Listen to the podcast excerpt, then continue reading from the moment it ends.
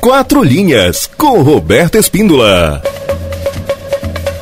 Amigos, ontem nas minhas colocações, eu prometi fazer hoje um resumo da Copa de 58, que foi a primeira Copa que o Brasil venceu. Mas antes de falar da Copa de 58, achei interessante dar uma pincelada nas Copas anteriores porque a Copa 58 foi a primeira vencida pelo Brasil, mas nas Copas anteriores tem algumas curiosidades importantes, algumas coisas que eu fui pesquisar e que são muito legais de fazer uma base de conhecimento sobre a história das Copas do Mundo. Por exemplo, a primeira Copa do Mundo foi realizada no Uruguai em 1930. A essa época não tinha eliminatória. Essa Copa do Mundo foi disputada por 13 seleções. Foram 13 seleções que aceitaram o convite. Muitas seleções europeias abriram mão da da participação na Copa do Mundo do Uruguai pela dificuldade de locomoção. As seleções europeias vieram para o continente sul-americano de navio. Essa viagem era muito dispendiosa e demorava muito tempo para fazer a travessia do continente. Por uma forçação de barra do então presidente da FIFA, o francês Jules Rimet, inclusive o Jules Rimet deu nome ao primeiro troféu, o troféu transitório da Copa do Mundo.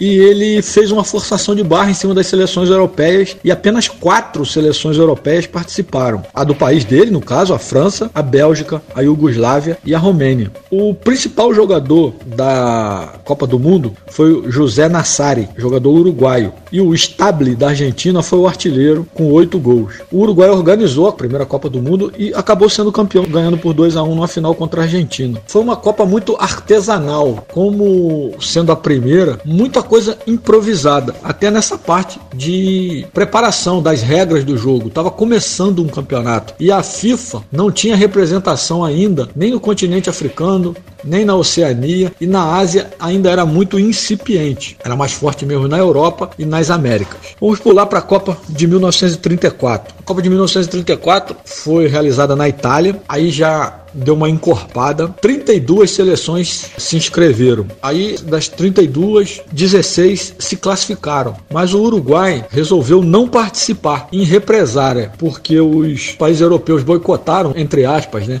Não disputaram a Copa do Mundo no Uruguai. O Uruguai foi então campeão do mundo, não participou da Copa na Itália. Com isso, o caminho ficou aberto. A Itália foi a campeã, vencendo a Tchecoslováquia por 2 a 1 na final. O melhor jogador foi o italiano Giuseppe Meazza. Inclusive, Giuseppe Meazza é nome do estádio de Milão hoje, que esse estádio é chamado de Comunale Giuseppe Meazza, porque ele é dividido entre a Inter e o Milan. O artilheiro foi Oldrich Nahav, da Tchecoslováquia, que fez sete gols nesse Mundial. Foi um Mundial marcado também pela forçação de barra do Benito Mussolini Em liberar valores para essa Copa do Mundo. A Copa do Mundo da França, em 1938, foi vencida pela Itália também, ganhando da Hungria por 4 a 2 na final. Foi disputada por 15 seleções e a curiosidade desse mundial é que o sorteio dos grupos foi realizado já com todas as seleções lá. Quando todas as seleções chegaram na França, eles sortearam os grupos e fizeram a, o Mundial. Foi aí a primeira Copa do Mundo que o Brasil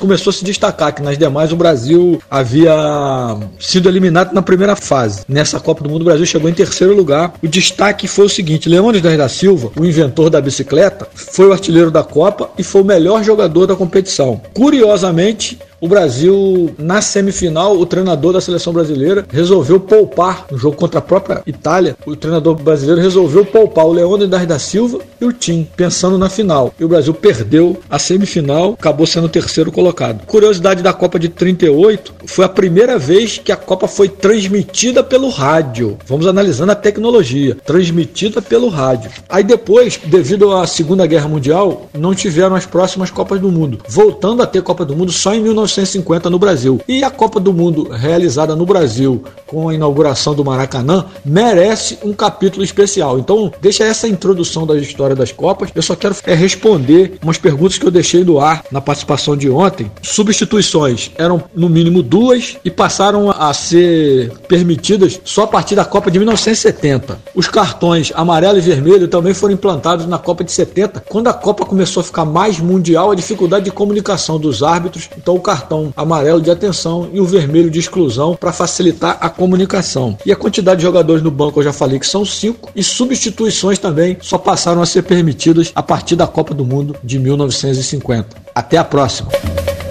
A melhor análise esportiva do seu rádio. Roberto Espíndola está aqui batendo de primeira. Quatro linhas.